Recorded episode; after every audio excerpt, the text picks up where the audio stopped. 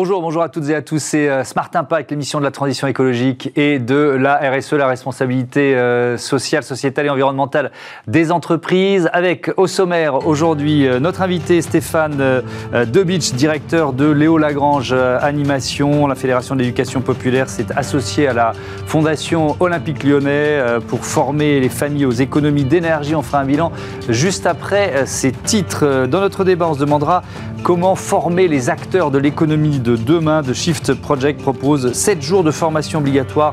Euh, on verra ce qu'en pensent les élèves de grandes écoles et puis euh, Smart Ideas. Smart Ideas, notre coup de projecteur quotidien euh, sur les startups. Vous découvrirez Conjac Paris qui propose des compléments alimentaires éco-responsables et fabriqués en France. Voilà pour les titres. On a 30 minutes pour les développer. C'est Smart Impact.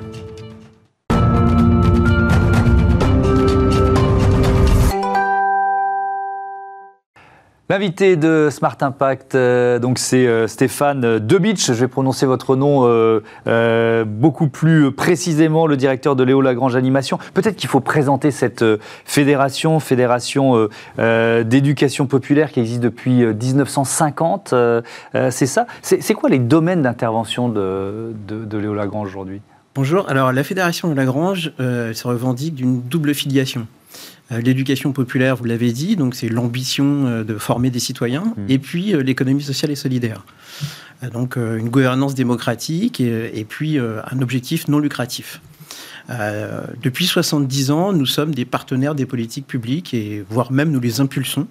Dans les domaines de l'action sociale, nous gérons des dispositifs périscolaires, extrascolaires, centres sociaux, maisons de quartier. Mmh on est organisé autour de trois grandes filières. Euh, la petite enfance, aujourd'hui je crois qu'on gère à peu près 3000 berceaux sur le territoire national. 3000 berceaux 3000 berceaux. 3000, Ça veut dire quoi concrètement ben, dans, 3000 dans une crèche, euh, dans une crèche on accueille des enfants et un enfant euh, égale un berceau. D'accord. Donc, ce sont des crèches Léo Lagrange Ce sont des crèches Léo Lagrange qui mhm. nous sont confiées en délégation de services publics par des collectivités ou que nous gérons nous directement en initiative associative. Mhm. Donc ça, c'est la première filière qui est la plus récente de Léo Lagrange, euh, depuis une vingtaine d'années. Euh, et puis, on a une, deux autres filières, la filière formation, là, on est plutôt sur la formation initiale, compétences clés, formation autour du, sanitaire et social. Et puis le gros morceau euh, historique, cœur de métier, c'est l'animation. Donc là, on va retrouver périscolaires, centres sociaux, maisons de quartier. Mhm.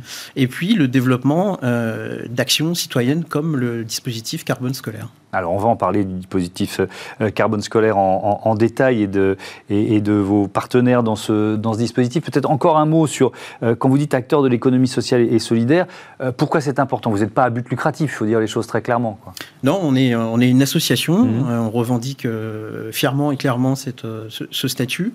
À but non lucratif, donc on, on génère une activité économique importante, hein, puisqu'aujourd'hui, la Fédération de Lagrange, c'est à peu près 6600 salariés, avec des pointes à 10 000 pendant la période de d'été. Oui, 6600 salariés, 55 000 adhérents, 900 000 usagers, j'ai les bons chiffres. C'est ça, vous avez les bons chiffres. Mmh. C'est à peu près 200 millions d'euros de chiffre d'affaires. Euh, donc à but non lucratif, c'est que l'ensemble, l'ensemble des bénéfices qui sont générés par l'association sont réinjectés dans le projet associatif. Mmh. Est-ce que ça vous donne aussi la possibilité d'aller sur des, dans des secteurs, dans des domaines euh, où, où finalement des entreprises n'iraient pas? Alors, je ne sais pas si c'est des domaines où les entreprises ne vont pas. En tout cas, ça nous permet d'être assez agile et en tout cas de travailler sur l'innovation sociale. Euh, nos implantations, euh, notre, notre, euh, les différentes implantations territoriales nous permettent d'être au plus près du besoin des habitants, des usagers, mhm. et on est assez réactif pour pouvoir innover et être au, rendez-vous de toutes les attentes de nos usagers. Mhm. Vous dites, vous jouez un rôle de vigie sociale, ça veut dire quoi ça? Bah, on, est, on, s'occupe des, des, plus fragiles, soit des, des bébés, euh, souvent des dispositifs autour, euh, autour des jeunes en insertion. Donc on est, euh, on est assez proche des, des, réalités que vivent les usagers, les habitants, les citoyens aujourd'hui. Donc peut-être avec un, un petit train d'avance, on perçoit les enjeux de la société. On a été frappé de plein, de plein fouet par la crise Covid. on a mis en œuvre très rapidement des dispositifs dématérialisés, mais aussi de l'aide pour, les, pour les familles. donc vigie sociale dans le sens où on est en alerte et en capacité de réagir assez rapidement aux problèmes mmh. de société. Euh, le, Parisien aujourd'hui en France faisait lundi matin sa une sur euh, euh, les, bons, les bons chiffres, l'économie qui redémarre et des perspectives optimistes. Est-ce que vous, justement, avec cette, cette, position, ce rôle de vigie sociale, vous ressentez ça aussi? Ou est-ce que vous êtes peut-être un peu moins optimiste? On, est confronté à des réalités qui sont, qui sont terribles. Pendant la crise, on a vu des familles effectivement aller à l'épicerie sociale alors qu'ils ne la fréquentaient pas jusqu'à présent. Euh, en même temps, on constate euh, dans les quartiers un fort pouvoir de résilience, hmm. une capacité à s'adapter assez rapidement. Euh, nos publics, en particulier, sont très vite adaptés aux, protocoles, aux différents protocoles, puisque depuis un an, on doit être au cinquième ou sixième protocole. Hmm. donc oui, je pense qu'il y, y, a matière à être positif et optimiste sur l'avenir de, de la société. Alors, effectivement, ce programme euh, Carbone scolaire, c'est euh, la raison pour laquelle euh, on vous a invité aujourd'hui dans, Smart Impact. il a été lancé quand et, c'est quoi l'idée principale de ce programme? Alors, il a, il a pas tout à fait un an, puisqu'il a, mmh. il a été lancé officiellement en octobre, en octobre 2000 avec une phase de test qui, est mal tombée puisqu'elle a commencé en mars 2020. Mmh. Donc, mmh. euh, la phase de, de test s'est vite arrêtée. Mmh. Euh, et c'est le fruit d'un partenariat entre euh, la COPEFA, qui est une coopérative québécoise, qui depuis dix ans expérimente des dispositifs d'éducation à l'environnement auprès des enfants. et un partenariat avec la Fédération Le Lagrange. L'idée est simple, il s'agit d'informer, d'agir et de proposer de s'engager sur les thématiques du, de la protection de l'environnement mhm. et la prise de conscience euh, qu'il faut protéger notre planète. Alors ça, c'est dans les grandes, c'est les grands, la grande. Ça, c'est les grands principes. Ensuite, euh, concrètement, ça passe par de la formation, par exemple, de l'information? Alors concrètement, euh, notre public cible, ce sont des enfants d'âge primaire. on va intervenir dans des écoles, plutôt des CM1, CM2, donc mhm. cycle 2. Euh, à raison d'un cycle de 5 heures, 5 fois, 5 fois 2 heures. 5 euh, fois 2 heures. Ensuite, les enfants, alors euh, sur ces 5 fois 2 heures, on va aborder des grandes thématiques, consommation, énergie, gestion des déchets. Mhm. et ensuite, les enfants sont invités avec leur famille à relever des défis, à proposer des défis très simples. Euh, par exemple, euh, on va plus aller à l'école en voiture, on va, on va, on va marcher, on va acheter euh, des céréales en vrac, plein de petites initiatives que nous allons les inviter à inscrire sur une plateforme web. et ces défis vont être ensuite quantifiés. Euh, quantifier et, on va estimer euh, les gaz à effet de serre évités grâce à ces petites actions. alors si on fait un premier bilan, ça, fera un an, euh, dans, quoi, dans un mois à peu près, vous, vous, avez évité ou économisé combien de, de, production, de consommation de gaz à effet de serre? Alors on a évité à peu près 1500 tonnes de gaz à effet de serre. Euh, on a touché une centaine de classes, 2000 élèves, euh, qui ont généré 4600 à peu près initiatives, défis. Euh, donc ça marche, ça marche plutôt très bien. Et surtout, les enfants sont les promoteurs au sein de leur famille euh, de cette dynamique. Oui, c'est ça qui est drôle, moi je trouve dans, votre, dans votre initiative, c'est que donc là on est vraiment sur des jeunes enfants euh, qui vont quoi, qui vont aiguillonner euh, leurs parents en rentrant, en rentrant à, la maison le soir? Ah, ils deviennent des prescripteurs. Hein. papa, maman, on a vu ça aujourd'hui. Il faut absolument trier les déchets, il faut mettre des économiseurs sur les robinets d'eau. Mm. et donc c'est des toutes petites initiatives, mais cumulées. On, est dans la métaphore de Pierre Rabhi, c'est la métaphore du colibri. Mm. Toutes les petites initiatives contribuent à protéger la planète et les enfants sont les meilleurs ambassadeurs. C'est pour ça que c'est un, beau programme, parce qu'il fait le pari, euh, il fait pari de l'avenir.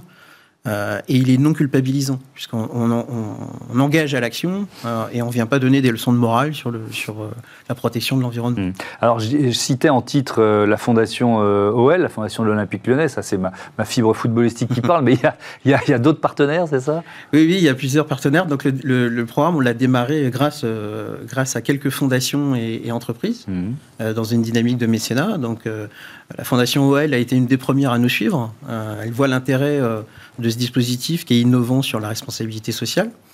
Euh, mais on a aussi la Fondation Air France, la Fondation EDF, et puis des entreprises avec lesquelles on a l'habitude de travailler. Euh, euh, notre mutuelle, grâce à Voix, des fournisseurs de repas, par mhm. exemple, ont contribué. On a levé à peu près 250 000 euros sur la première année qui nous ont permis de développer ces, cette centaine d'interventions dans les écoles. Mhm. Ça va monter en puissance? C'est vraiment l'objectif. Nos, nos, amis québécois ont mis, ont mis 3-4 ans pour entrer en rythme de croisière et puis développer le dispositif. Mhm. Euh, nous, on a une échelle importante, hein, puisqu'il y a une classe d'âge, c'est à peu près 800 000, 800 000 élèves. Euh, donc, euh, on va, on va être, essayer d'être modeste, mais on va viser de doubler, en tout cas, les effectifs dans les, dans les deux années qui viennent. Donc, toucher à peu près 400 classes et surtout s'installer dans, dans, une quinzaine d'académies en France. Mhm. Donc, ça veut dire que vous faites ça en partenariat avec l'éducation nationale. Est-ce que, est-ce que ce ne serait pas à l'éducation nationale d'être à l'initiative de ce, de, ce genre de, de, projet on est complémentaire de l'éducation nationale. C'est même une définition de notre agrément euh, avec l'éducation nationale, association complémentaire de l'éducation nationale. C'est inscrit au programme et on vient apporter une autre façon, un regard un petit peu différent. Un petit peu, on prend du 180 pour, pour aborder cette question avec les enfants. Donc je pense que non, pas du tout. On, vient compléter les enseignements de l'école et je pense que les enseignants, ils voient en plus un intérêt euh, de rendre pratique leur enseignement euh, en classe. Mm.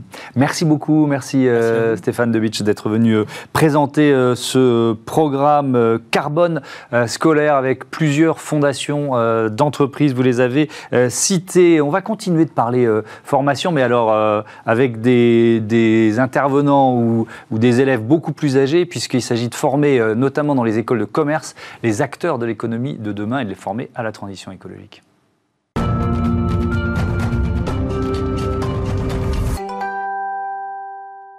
Voilà, et pour euh, répondre à cette question, comment euh, former les acteurs de l'économie de demain, je vous propose de revoir ce débat du 7 juillet dernier.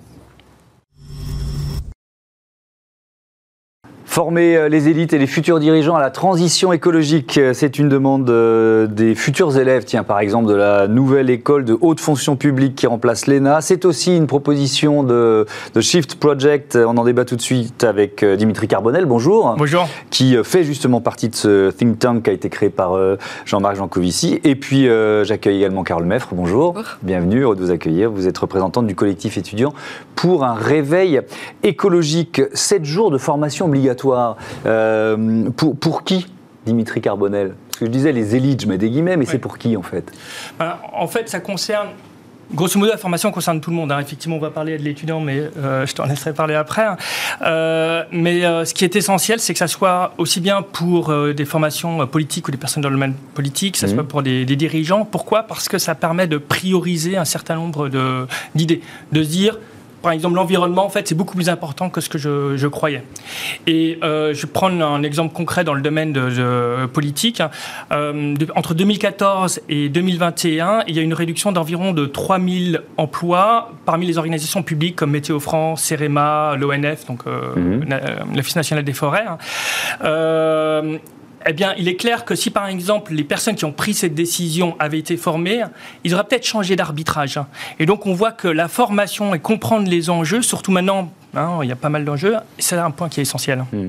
Euh, est-ce que vous l'avez ressenti, vous, Carl Meuf, par exemple, sur la, loi climat et résilience? Euh, on, peut, on, peut, se poser la question de la formation des parlementaires. Est-ce que vous avez senti dans les débats qu'il y avait un décalage entre les débats parlementaires et peut-être ceux qu'il y avait eu dans euh, la Convention citoyenne, où les citoyens avaient été formés par des experts pendant plusieurs semaines avant de, avant de se pencher sur les, les, questions oui, complètement. C'est vrai que les, membres de la Convention citoyenne pour le climat, ils ont été formés pendant plusieurs semaines. Hmm. Et ce qu'on constate, en fait, en, en tant qu'étudiant, c'est que l'ensemble de nos formations euh, ne nous permettent pas d'être à la fois informés des enjeux écologiques, donc vraiment tout simplement euh, informés, on est obligé de le faire euh, sur Internet par des mhm. recherches personnelles, mais aussi formés aux enjeux de transition dans les métiers qu'on sera amené à exercer par la suite. Et, c'est un constat qu'on a vu par exemple en réalisant un grand baromètre. Donc c'était un questionnaire qu'on a envoyé à de nombreux établissements d'enseignement supérieur, des grandes écoles, des universités. Et parmi les réponses qu'on a obtenues, on a vu que 85% de ces établissements n'ont pas de formation aux enjeux écologiques euh, sur, on va dire, 50 formations. C'est-à-dire que euh, dans toutes ces écoles-là, l'ensemble des étudiants peuvent passer 5 ans d'études sans jamais avoir entendu parler d'écologie, ce qui est assez aberrant. Et encore, c'est des établissements qui ont accepté de répondre à notre questionnaire. Donc le panel euh, concerne déjà des établissements qui sont en quelque sorte déjà sensibilisés. Ouais. Ce baromètre, il, date de quand? Alors, il a été publié à la rentrée dernière, en 2020. Est-ce que ça bouge un peu depuis? On a vu que ça bougeait. En fait, ce que, nous, ce qu'on demande avant tout, c'est qu'il n'y ait pas, en quelque sorte, des, formations à la marge. on connaît par exemple la fresque pour le climat climat qui, est vraiment très bien pour avoir un état des lieux des causes et des conséquences du réchauffement climatique. Mhm. Mais par exemple, en tant qu'étudiant en début d'année, on peut être formé à ça.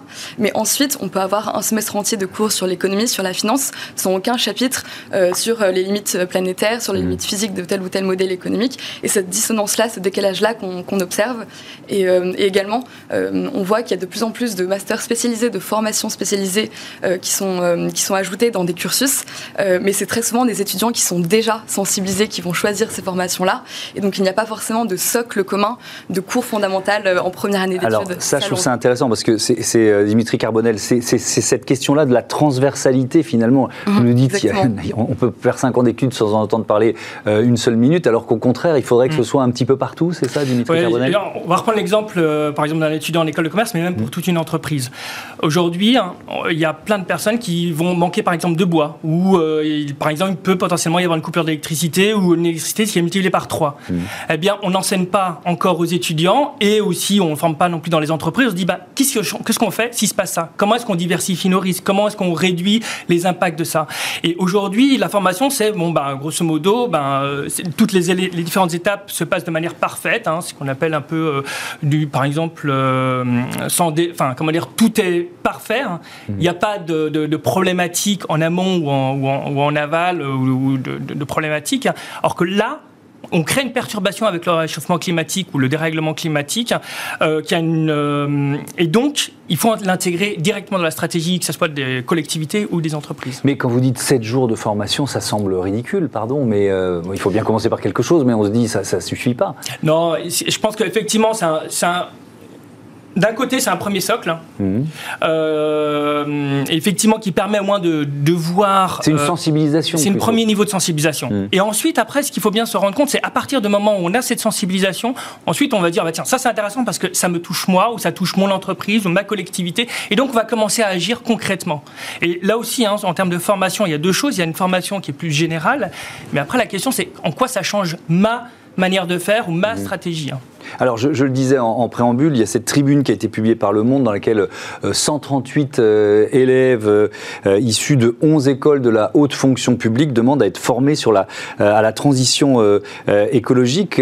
Carole Meffre, alors là, on est dans la. bon, c'est ce qui va remplacer l'ENA, donc on est dans la, future haute fonction publique. ça vient de l'intérieur, ça vient des étudiants. Est-ce que c'est pas un peu désolant? C'est bien, hein, mais est-ce que c'est pas un peu désolant que ça vienne pas du, ministère, de l'enseignement supérieur, ou des directeurs? D'établissement plutôt que des élèves eux-mêmes. Complètement. Alors c'est vrai qu'il y a l'actualité présente de la réforme de la haute fonction publique qui a mhm. été annoncée par Emmanuel Macron en avril dernier. Euh, et, donc suite à l'annonce de cette réforme, il y a un ensemble d'élèves de, toutes ces écoles-là qui s'est constitué. Euh, et ce qu'on constate, c'est que dans toutes ces formations-là, qui sont des formations après cinq années d'études, très souvent, c'est des formations professionnalisantes. Ce qu'on remarque, c'est que ces élèves fonctionnaires-là, euh, ils sont pas préparés à faire face aux enjeux climatiques, même d'adaptation, c'est-à-dire que par exemple des inondations, de canicules, les agents publics doivent être formés à répondre à ces enjeux-là. Euh, par exemple, euh, le niveau des nappes phréatiques, des choses comme ça, d'aménagement du territoire qui sont très concrètes. Euh, les élèves à la fois de l'ENA, mais aussi de l'école des hautes études en santé publique, mhm. des corps des ponts, des eaux et des forêts, ils manquent de manière cruciale de ces formations-là et, même de contenu très, très professionnalisant. C'est ça aussi l'enjeu. et donc, ils se sont rassemblés pour publier cette tribune et ils demandent avant tout que ça soit intégré de manière obligatoire, transversale à toutes ces écoles-là on y revient à cette transversalité. Est-ce que Dimitri Carbonel ne sont pas finalement les directeurs des universités ou des grandes écoles qu'il faudrait euh, former eux aussi? Oui, euh, après, les étudiants sont un formidable aiguillon, ainsi que mmh. sans doute les entreprises. Euh, et souvent, il y a un temps de retard. C'est comme par exemple pour les parlementaires, il y a un temps de retard entre l'opinion publique et les parlementaires, le temps d'intégrer. oui, effectivement, ils ont besoin d'être formés comme les, un certain nombre de dirigeants encore une fois, ce qui est important, c'est qu'ils comprennent aussi leur propre intérêt à agir sur le sujet. C'est pas uniquement, tiens, on parle du climat, c'est pour votre université. Oui, c'est très concret. Voilà les conséquences que ça aura.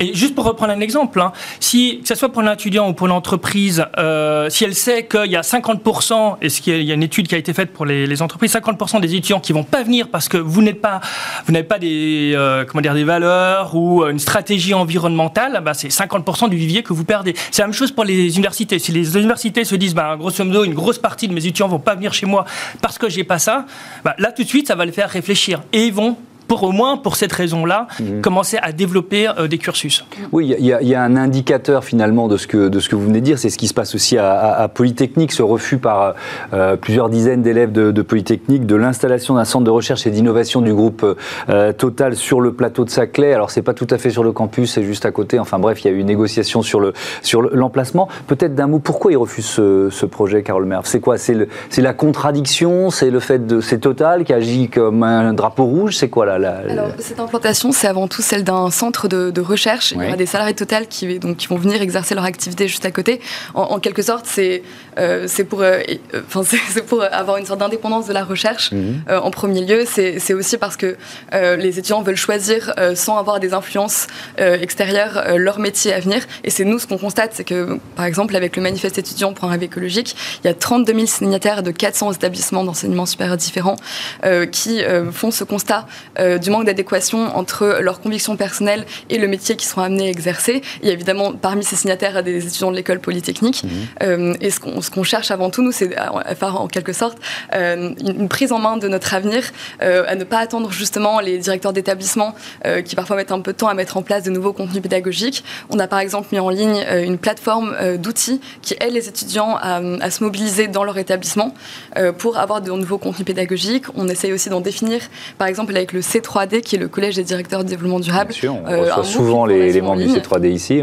Exactement. Donc il y a une collaboration avec les, avec les entreprises aussi, parce que euh, je, reviens à Total ou d'autres entreprises euh, voilà, de, de, de, l'économie d'avant, allez, je vais dire ça comme ça, même si ça choquera certains.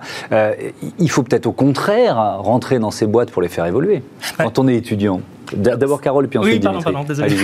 Alors, c'est le, point de vue de certains étudiants, effectivement. Et justement, nous, ce qu'on a fait il y a quelques mois, on travaille également avec des collectifs de salariés qui sont engagés euh, dans certaines de ces entreprises et qui aident en interne à peser sur les décisions et à faire en sorte de mettre euh, l'environnement mhm. euh, et la réduction des émissions de gaz à effet de serre au cœur de la stratégie de l'entreprise.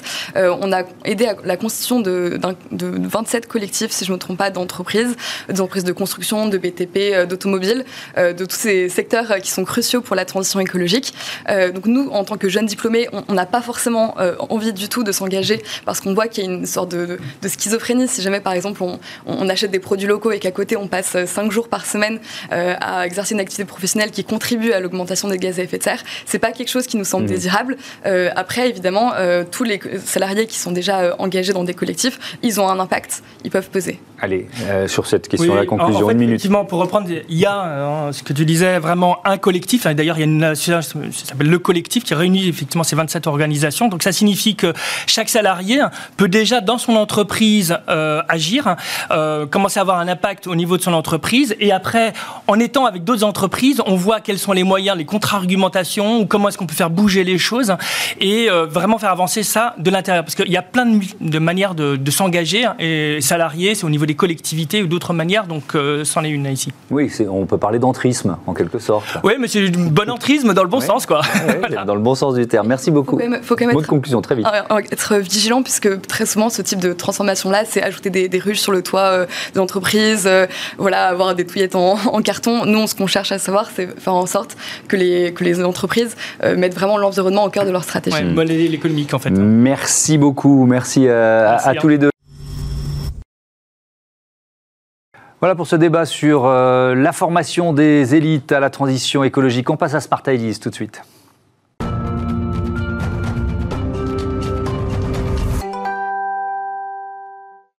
Smart Ideas avec euh, aujourd'hui Kaina Mounier, bonjour. Bonjour. Bienvenue, vous êtes euh, la cofondatrice, la présidente de Conjac Paris. Vous l'avez créé quand et avec c'était quoi l'idée de départ?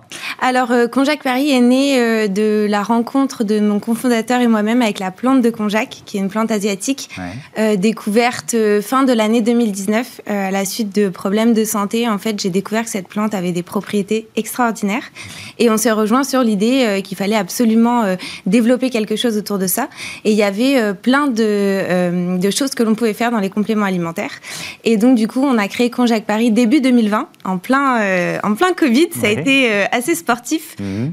mais comme on a lancé un business en ligne, et puis que finalement, cette pandémie a aussi apporté le fait que les gens sont de plus en plus concernés par leur santé, leur bien-être. Il y a beaucoup plus de Français qui sont intéressés par des médecines parallèles à la mhm. médecine traditionnelle, des choses beaucoup plus naturelles. Et c'est ce qui nous a permis donc de lancer ça début 2020. Et d'abord avec un premier produit, et puis aujourd'hui avec une gamme, une gamme de compléments. Justement, qu'est-ce qu'on trouve?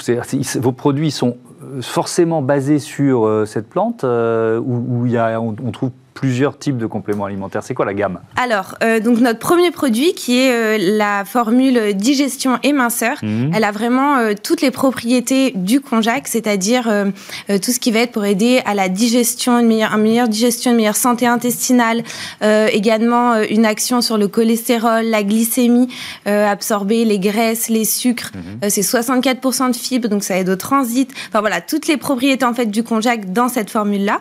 Ensuite, on a une formule vitalité où là on va avoir un petit peu moins de konjac parce que c'est le bisglycinate de magnésium qui est mis en avant. Mais voilà, en fait, on essaye de garder à chaque fois cette plante-là parce qu'elle a tellement de propriétés qu'on peut en fait euh, en faire beaucoup de dérivés. Hmm.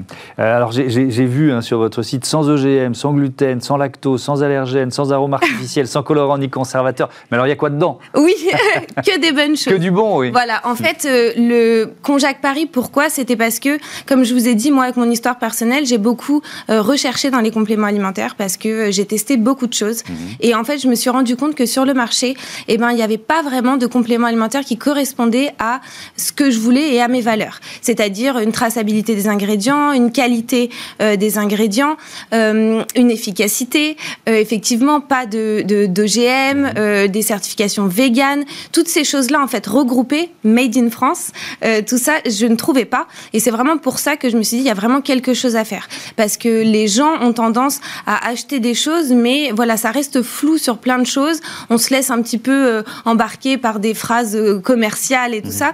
Et nous, vraiment, le cœur de Conjac Paris, c'est la transparence. On veut vraiment... Parce qu'effectivement, c'est un marché, le marché des compléments alimentaires, c'est un marché qui est euh, en plein essor. C'est même compliqué de choisir pour, pour les consommateurs et, d'éviter quand même aussi quelques arnaques. Exactement, oui, le, marché du complément alimentaire en plein boom, hein, on est à à peu près 130 milliards de dollars dans le monde. Mmh. la croissance en France, elle est de 4,5% par an euh, depuis les dernières années. Euh, et, donc, il y en a beaucoup plus, mais ça veut dire qu'aussi, il y a beaucoup plus et eh ben, de poudre de perlimpinpin. Mmh. Euh, parce que voilà, dès que des. Mais alors, comment vous, vous, vous tenez cette promesse? C'est quoi? Vous, les avez, vous avez étudié Vous avez certifié vos produits? Exactement. En fait, on a d'abord fait un gros travail de recherche par rapport aux laboratoires avec lesquels on voulait, on voulait travailler. Mmh. Ça, c'est vraiment très important. C'est-à-dire que, pour la, par exemple, pour la qualité des ingrédients, c'est vraiment le laboratoire qui va euh, définir quel fournisseur il utilise. Et c'est là où, ensemble, on a défini euh, toutes les caractéristiques qu'on voulait remplir.